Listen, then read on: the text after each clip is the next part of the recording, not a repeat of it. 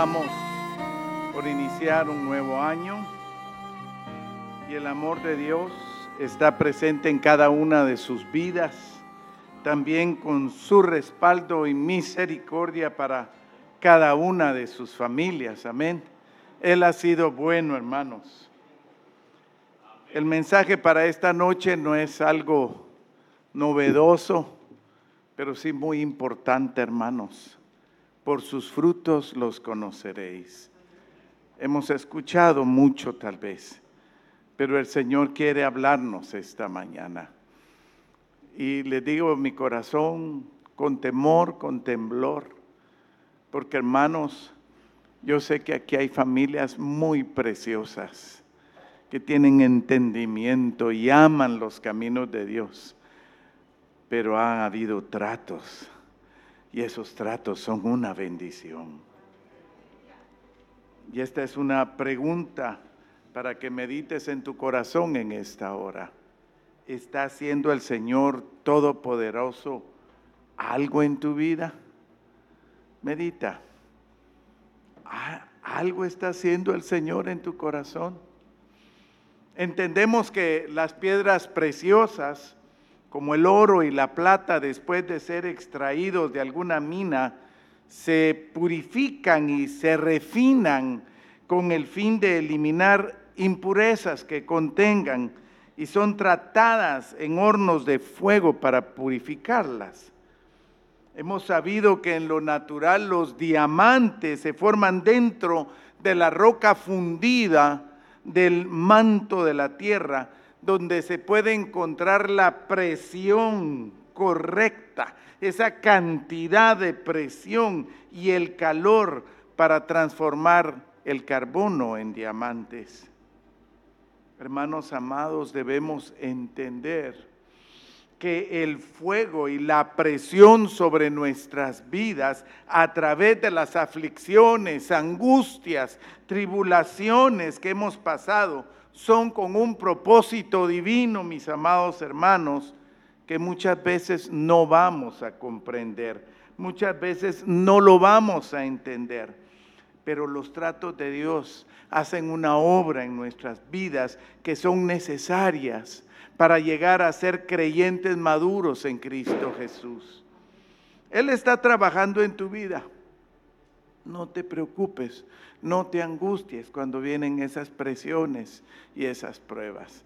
Yo sé que en este año que estamos pasando, casi todos hemos sufrido más de alguna, de alguna manera, de alguna forma.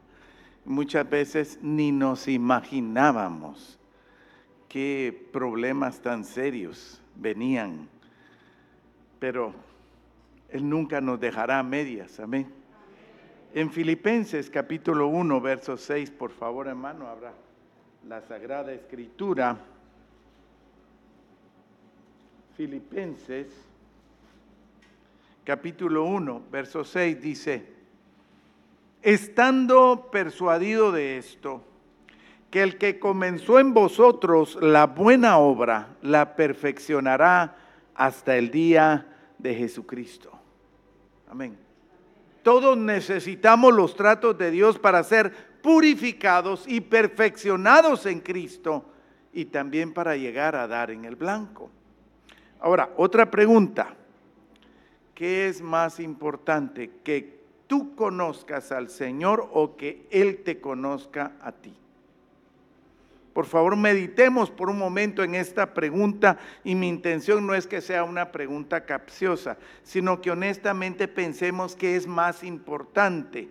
No me respondan, cada uno tenga en su corazón esa respuesta. Hermanos amados, esto es muy importante y con temor lo digo. Hay gente en todas las iglesias, hermanos, en todo el mundo, que se cree salva y no lo es. Es delicado, hermanos. Vamos al Evangelio de Mateo capítulo 7, verso 21 al 23. Mateo 7, 21 al 23. Amén. No todo el que me dice Señor, Señor, entrará en el reino de los cielos, sino el que hace la voluntad de mi Padre que está en los cielos.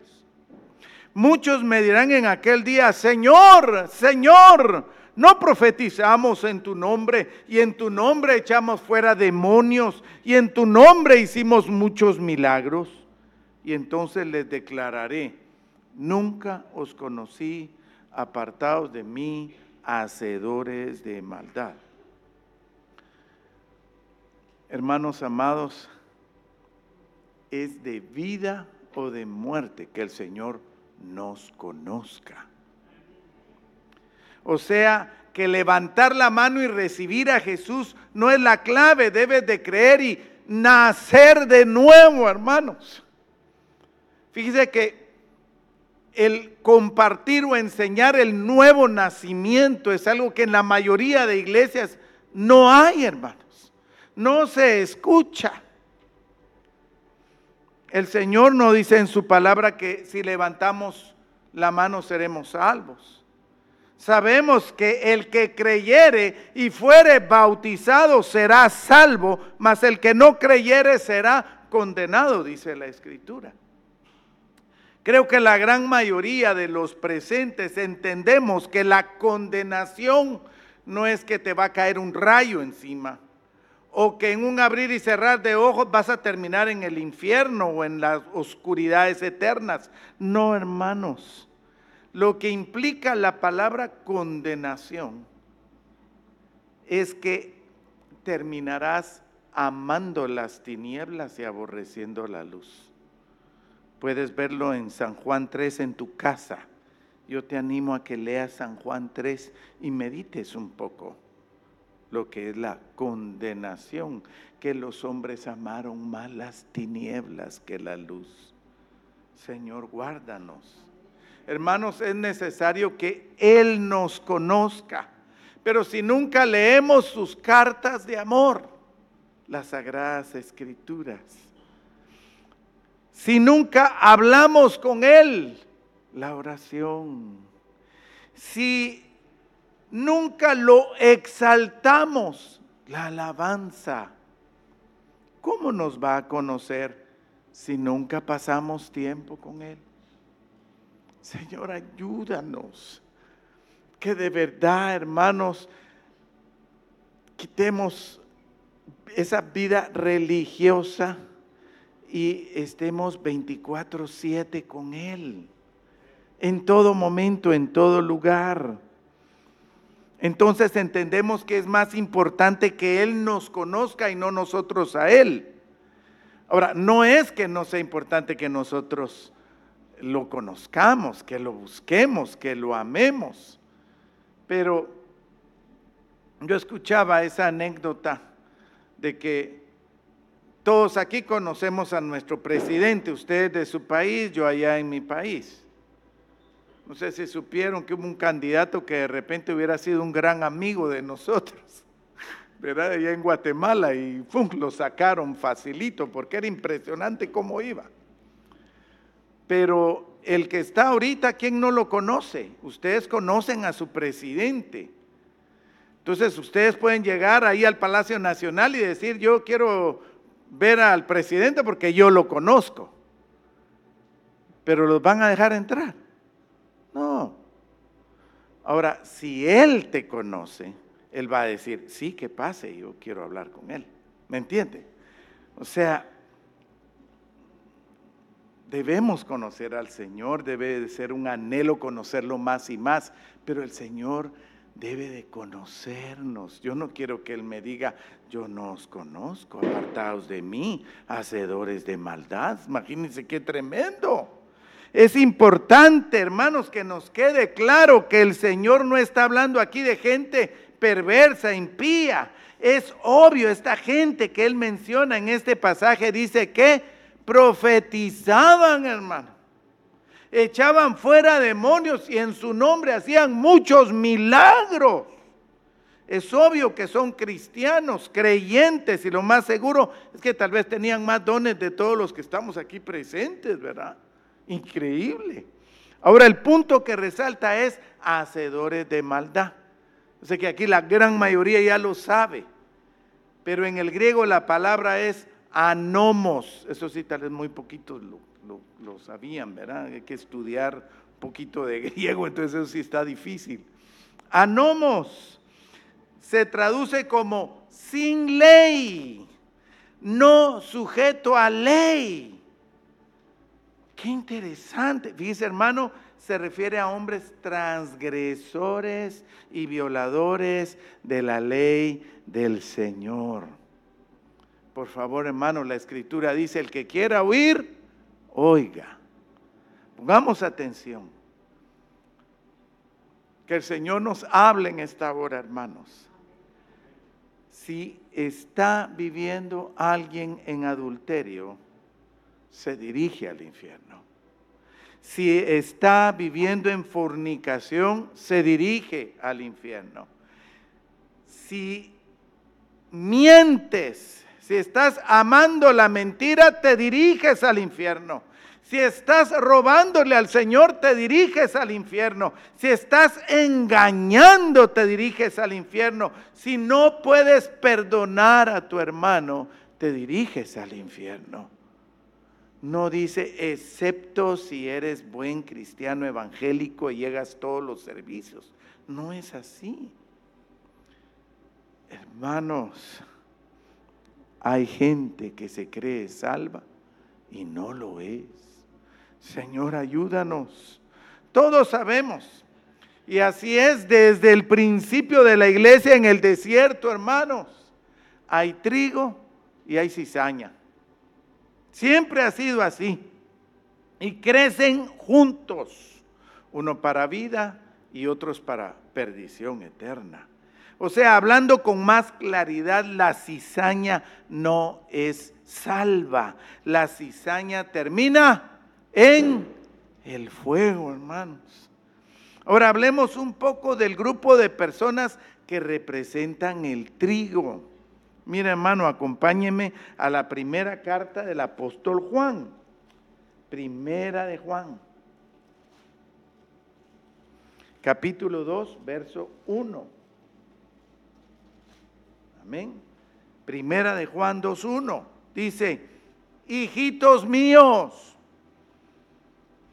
estas cosas os escribo para que no pequéis. Y si alguno hubiere pecado, abogado tenemos para con el Padre a Jesucristo el justo. Oh, hermanos, qué misericordioso. Hermanos, este verso aplica para todos los creyentes que luchamos y peleamos la buena batalla en contra del pecado. Y nos dolemos y nos entristecemos cuando fallamos en algún área.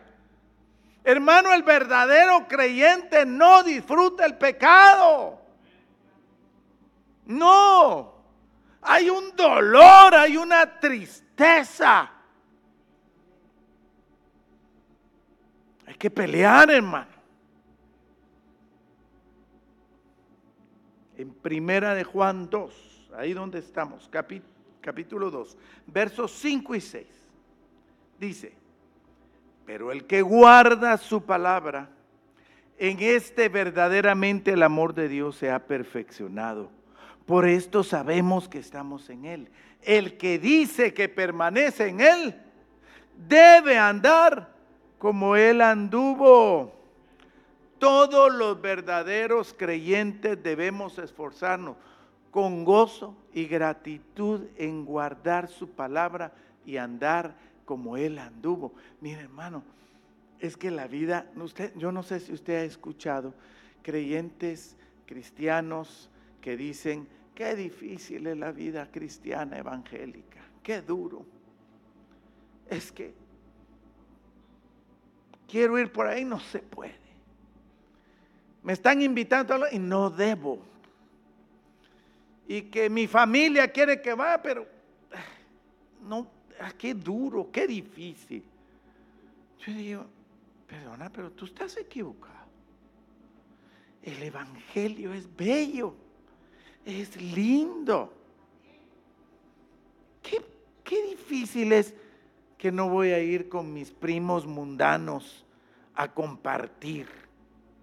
Eso no tiene sentido. Cuando una prima se casó, me invitaron y yo llegué con mi Biblia, hermano. Y siempre han sido grandes, hermano. Yo no ando con 22, ando con bazucas. Se ven a kilómetros, ¿verdad? Mis Biblias. Y yo llego con mi Biblia y estaba la música del mundo y gente bailando, muchos tíos, familiares, primos, primas y amigos. Y había una mesa donde no había nadie. Yo vine y me senté. Puse mi Biblia y me senté. Y en eso llegó mi primo y me dice, Estuardo, ¿y vos qué haces aquí? Fíjate que tenés toda la razón. ¿Qué hago aquí? ¿Sabes qué? Vos, ahí le decís a mi prima que la vine a ver. Dios, vos, Dios, vos, me dijo. Y me fui, hermano, y me sentí tan feliz de haberme ido, porque yo no disfruto eso. No es eso nuestro gozo, no es eso nuestra alegría. Hermanos, la vida en Cristo es hermosa. Es que hay que leerla. No, si leer la Biblia es un deleite. Si no te estás deleitando con su palabra, te estás perdiendo algo precioso. Y cantarle al Señor. Yo voy en mi carro cantando, hermano. Voy trabajando y cantando y alabando al Señor. Voy orando, voy hablando en lengua. Voy... Es bello, hermanos. Ahora, en cambio, hay falsos hermanos y me duele con todo el corazón el decirlo, hermanos, que se deleitan con la mentira. No pueden dejar de mentir. No pueden dejar de robar. No pueden dejar de destruir con su lengua. No pueden dejar la inmoralidad pues están encadenados por sus propias concupiscencias. No pueden dejarlo porque se están deleitando y disfrutan la inmoralidad y viven constantemente en el adulterio si están casados o en la fornicación si son solteros. Señor, ayúdanos. Por favor, despiértanos. Levántanos del sueño. Por eso el Señor nos dice, por sus frutos los conoceréis. Hermanos, en el capítulo 7 de Mateo, si quieren, me acompañan, vamos ya a Mateo capítulo 7. Mateo capítulo 7. Encontramos aquí muchos ejemplos de pares y siempre lo hemos aplicado a los salvos, cristianos evangélicos, y los del mundo, los impíos. ¿Verdad? Como somos, él es impío, yo no me junto con él, dice así. Yo decía, ay, gracias a Dios que alguien amó a este impío y se acercó a mí y me habló del Evangelio. Yo era un impío, pero ¿qué es impío? que no tiene piedad, que no es piadoso. Perdonen, hermanos, yo conozco cristianos que no son piadosos. Son crueles y duros.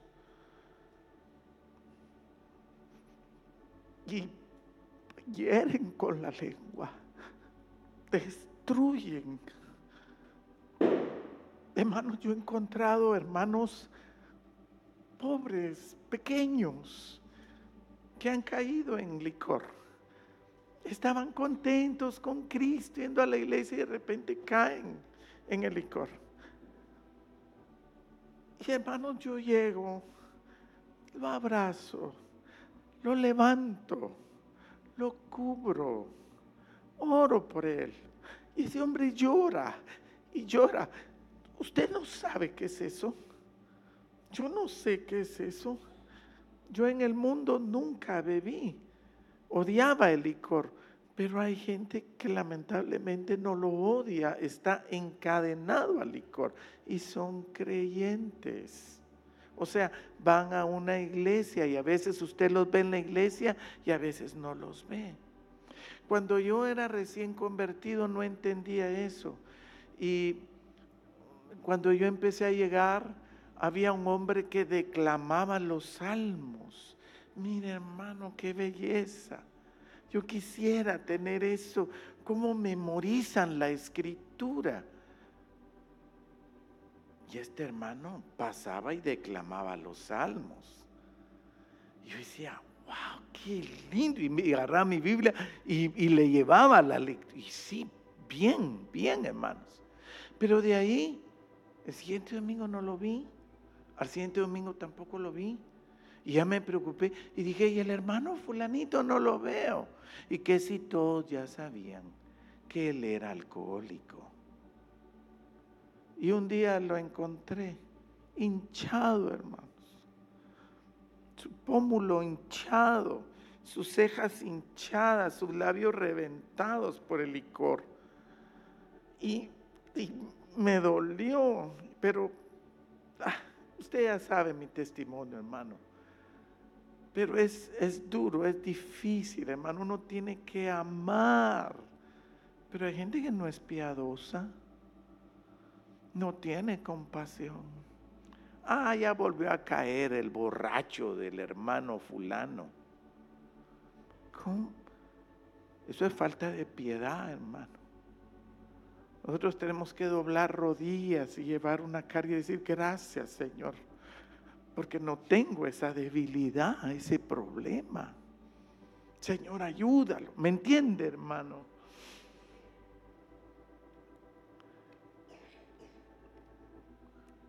Y yo sé que aplicamos, ¿verdad? Al cristiano y al no cristiano, al del mundo, pero no hermanos. El mundo ha entrado a la iglesia. Usted me entiende. Su música, su forma de vestir, su forma de comportarse y conducirse, el noviazgo del mundo Hermanos, no solo las iglesias hebronitas tenemos entendimiento de esto y tratamos, luchamos y les enseñamos a nuestros niños y adolescentes. Y es una lucha constante, hermanos. Hay, hay jovencitos que hemos dedicado que ahora eran adolescentes, jóvenes, ¿no? Pero nosotros los dedicamos al Señor cuando eran bebitos y teníamos la ilusión y planes que van a crecer en Dios, van a ir al instituto ministerial y, que primero Dios van a predicar la palabra y, y de repente se perdieron en la inmoralidad por las redes Oh, qué espantoso eso, hermano. Las redes están destruyendo muchas vidas, muchas vidas. Y los papás no entendemos. No le dé celular a sus niños. Pero cuesta, hermano. Cuesta.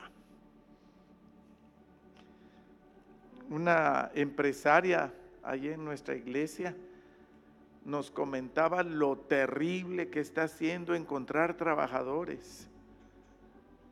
Pero ¿por qué le dice? No, el teléfono está destruyendo la mano de obra allá en Guatemala.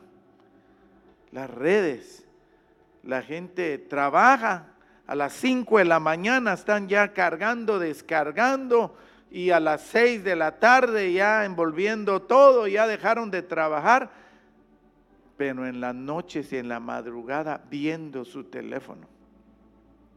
Al día siguiente, ya a las 5 de la mañana, ya no, ya no tienen, ya no han dormido bien. Ahora nuestros adolescentes y jóvenes, hermano, y niños. Señor, ayúdanos. Mateo 7, 13 y 14 dice la escritura. Entrad por la puerta estrecha, porque ancha es la puerta y espacioso el camino que lleva a la perdición, y muchos son los que entran por ella. Porque estrecha es la puerta y angosto el camino que lleva a la vida, y pocos son los que la hallan. Dos puertas, una estrecha y una puerta ancha. Dos caminos, uno espacioso que lleva a la perdición y un camino angosto que lleva a la vida. Tanto las puertas como los caminos, dice que pocos son los que la hallan, el camino angosto y la puerta estrecha, pocos son los que la hallan. Tristemente, hermanos amados, con temor delante del Señor lo digo, hay personas que tienen el nombre de cristiano porque sí creen en Jesús, pero no quieren vivir como Jesús vivió sobre esta tierra. Por lo que hay cristianos que viven en los deleites temporales del pecado y no están buscando ayuda, no están pidiendo auxilio. Se están hundiendo en lo profundo de aguas negras y no están pidiendo ayuda. Por favor, grita, pide ayuda, clama y el Señor te oirá. Habemos ministros, pastores, líderes que de verdad llevamos una carga, hermanos, por sus vidas. Solo clama, pide ayuda. No te quedes callado. Pedro pidió ayuda. ¿Se recuerda, hermanos? Pedro pidió ayuda. Él se estaba hundiendo. ¿Se recuerda? Pero el Señor lo rescató cuando empezó a hundirse en ese oscuro mar, hermano. Él no dijo, me estoy hundiendo, bueno, pero el Señor sabe que me estoy hundiendo, Él me está viendo. Estoy hundiendo, no voy a decir nada, Él, Él es bueno, Él me va a ayudar, Él me va a salvar. Señor, sálvame, dijo Pedro. Sálvame. Y el Señor lo levantó, hermano, en un instante. Ya estaba en la barca otra vez. El Señor quiere hacer eso, hermanos. Esta noche el Señor te está extendiendo su mano para ayudarte, para sacarte si te estás hundiendo en el pecado, para romper tus cadenas. También encontramos en Mateo 7, 16 al 20. Amén. Mateo 7, 16 al 20. Por sus frutos lo conoceréis. ¿Acaso se recogen uvas de los espinos o higos de los abrojos? Así también, así todo buen árbol da buenos frutos, pero el árbol malo no, el árbol malo da frutos malos. No puede el buen árbol dar malos frutos, ni el árbol malo dar frutos buenos. Todo árbol que no da fruto es cortado y echado en el fuego. Así que por sus frutos los conoceréis. En este pasaje encontramos también dos frutos y dos árboles, hermanos. Entendemos que un árbol bueno no dará fruto que no sirve y un árbol malo nunca dará un fruto que sirva para algo. Muchos creyentes han pasado casi toda su vida en la iglesia y son creyentes que representan a los árboles sin fruto. Y lo dice en la carta de Judas. No vamos ahí, es el verso 12, los que están apuntando. Árboles otoñales sin fruto, dos veces muertos y desarraigados, dice. Judas es tremendo, hermano. Lea esa carta si puede también, junto con San Juan capítulo 3, ya van dos, ¿verdad, hermano? Creo que todos hemos oído el error de la doctrina salvo, siempre salvo. Yo nací en la iglesia presbiteriana, una iglesia muy linda, hermanos. Yo estoy muy agradecido con esa iglesia ahí hubo la leche espiritual, estuve cinco años muy lindos y yo sé que el Señor estaba ahí. Pero hermanos, no hay luz en mucha enseñanza de la escritura. es calvinista, ¿verdad, hermanos? Esta doctrina enseña que si tú estás predestinado para ser salvo, sea como sea, vivas como vivas, terminarás en el cielo. Esta enseñanza produce muerte en la vida de los recién convertidos, hermanos, pues los duerme espiritualmente y los conduce a llevar una vida tibia y terminan siendo árboles sin fruto. Fíjense, hermanos, yo estaba en el comité de evangelismo. Había un comité de evangelismo. El domingo vamos a ir al hipódromo del norte, es un lugar, un parque, un área muy bonita allá en Guatemala. Y nos juntamos a las 3 de la tarde el domingo. Hermano, yo llegué a las 3 de la tarde y no llegaba nadie, hermano. Y el encargado, el presidente, no, no llegó. Del comité, ¿va? Y a las 4 de la tarde dije, ¿dónde estarán todos? Y dije, voy a ir a la casa de fulanito, tal vez ahí están. Y cabal de Atene, ahí estaban todos, hermano estaban viendo un partido de fútbol. Parece que era un partido muy importante. Miren, yo no tengo nada contra el fútbol, yo, yo jugué fútbol, a mí, a mí me gustó por mucho tiempo y aún así, eh, pues por eso me operaron de la columna también, ¿verdad? Por el fútbol. Entonces, eh, ahí estaban. Y les dije, hermanos, desde las tres estoy en el... Ay, Estuardo, sentate, hombre, qué bueno que viniste. Mira, ahorita empieza el segundo tiempo. Y exploté, va. La gente se está muriendo sin Cristo y ustedes viendo fútbol. Y me di la media vuelta y me fui. Yo era un extremista, ¿verdad, hermanos? O sea, yo fui rescatado de la muerte física, hermanos. Y yo tenía una carga, siempre tenía una carga. Hay gente que necesita que le hablemos y no entendemos. Pero es esa doctrina. Es muy profunda, hermanos, y me llevaría mucho tiempo porque ellos creen que levantando la mano y repetir la oración del pecador ya no importa su forma de vida. Ellos creen que terminarán en el cielo y no entienden el peligro de pasar su eternidad en el infierno. El Señor lo deja bien claro, mis amados hermanos, pues Él enseña sobre el infierno. Todo árbol que no da buen fruto es cortado y echado en el fuego. Mire el mismo pasaje de Juan el Bautista. ¿Qué le dijo a los fariseos en Mateo capítulo 3, versos 7? 7 al 10. Mateo capítulo 3, versos 7 al 10. Al ver él que muchos de los fariseos y de los saduceos venían a su bautismo, les decía, generación de víboras, ¿quién os enseñó a huir de la ira venidera? Haced pues frutos dignos de arrepentimiento y no penséis decir dentro de vosotros mismos, Abraham tenemos por padre, porque yo digo que Dios puede levantar hijos. A Abraham aún de estas piedras. Y ya también el hacha está puesta a la raíz de los árboles.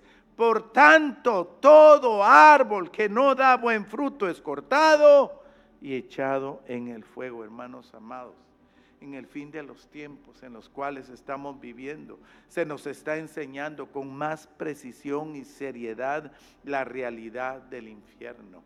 La clave es que cada uno de los que estamos aquí debemos de experimentar el nuevo nacimiento, hermanos. Es el nuevo nacimiento, es clave. Por último, tenemos los dos cimientos. Encontramos dos clases de creyentes, hermanos, otra vez. No es el mundo y los evangélicos. No es los impíos y piadosos, impíos mundanos y piadosos cristianos. No, hermanos. Dice, los que hacen la voluntad de Dios y los que no hacen su voluntad. Es así de simple, hermanos. Mateo 7, 24 al 27. Amén. Dice, cualquiera pues que me oye estas palabras y las hace, le compararé a un hombre prudente que edificó su casa sobre la roca. Descendió lluvia y vinieron ríos y soplaron vientos y golpearon contra aquella casa y no cayó porque estaba fundada sobre la roca. Pero cualquiera que me oye estas palabras y no las hace, subraye eso en su Biblia, hermano, y no las hace, le compararé a un hombre insensato que edificó su casa sobre la arena. Y descendió lluvias y vinieron ríos y soplaron vientos y dieron con ímpetu contra aquella casa y cayó y fue grande su ruina. Mire hermano, todo creyente verdadero que funda su vida en la roca va a tener inundaciones, vientos, tormentas, pruebas, hermano. Igual que el que fundó su casa en la arena. Vientos, pruebas, todo. Solo que hay una gran diferencia. Uno va a subsistir y el otro no. Los creyentes que construyen su hogar sobre la roca, el fundamento matrimonial, sobre su palabra. Imagínense, hermanos, crían sus hijos sobre la roca del amor y la disciplina, construyen sus vidas sobre los caminos de vida, la verdad y la justicia en Cristo Jesús. Dice la escritura que no caerá porque su casa está fundada sobre la roca. Entonces no temamos, hermanos. No tenemos que tener miedo. La clave es que estemos sobre la roca. Y están los otros que creen en Jesús, pero no dan fruto de vida y no han nacido de nuevo. Señor, ayúdanos. Que construyen las bases de su hogar, de su matrimonio, de sus hijos, de su vida, sobre la arena de la mentira, del amor al pecado, del engaño y el robo. Asisten a la iglesia, pero no hay un arrepentimiento genuino, como lo mencionó el profeta Juan el Bautista. Hagan pues frutos dignos de arrepentimiento, sino que hacen lo contrario y disfrutan los deleites temporales del pecado. ¿Ustedes creen que Juan tenía algo una aversión, esos fariseos, no, nada. Ni el Señor Jesús era así, ni Juan el Bautista. Lo que pasa que esta gente, todo era aparentar. Aparentamos. Yo aparento que soy muy buen cristiano, pero en la casa no sé ni dónde está mi Biblia y el domingo ya tarde ando buscándola para encontrar, para no llegar sin Biblia, porque yo tengo que aparentar que yo ando con mi Biblia. Alguien me dijo, mire, usted lleva su Biblia como si fuera un desodorante. Búrlese, le dije, no se preocupe. Yo le amo y Cristo le ama, porque yo amo la escritura. Tal vez sí hay gente que la lleva así, va, bajo el brazo para aparentar. Pero lo importante en esta noche es tú, tú. ¿Qué es la Biblia para ti? ¿Qué es la oración para ti? ¿Qué es pasar tiempos con el Señor para ti? Estos falsos hermanos, dice la escritura, que caerán y será grande su ruina. Por favor, hermano, escucha. Si llevas toda una vida evangélica fundada en la arena, vuélvete al Señor y arrepiéntete de todo tu corazón y empieza este año nuevo, 2024 a edificar sobre la roca que es Cristo. Hermano, yo doy gloria a Dios por los hombres y mujeres de esta iglesia Sinaí que han nacido de nuevo y que han recibido gracia y entendimiento en los caminos del Señor y son fieles en sus hogares y en su iglesia. Pero estamos terminando el año 2023 y para aquellos que están lejos, que han dado lugar al desánimo, a las quejas, a las murmuraciones, a la amargura, ¿qué vas a hacer? ¿Vas a seguir así? Él quiere sanarte.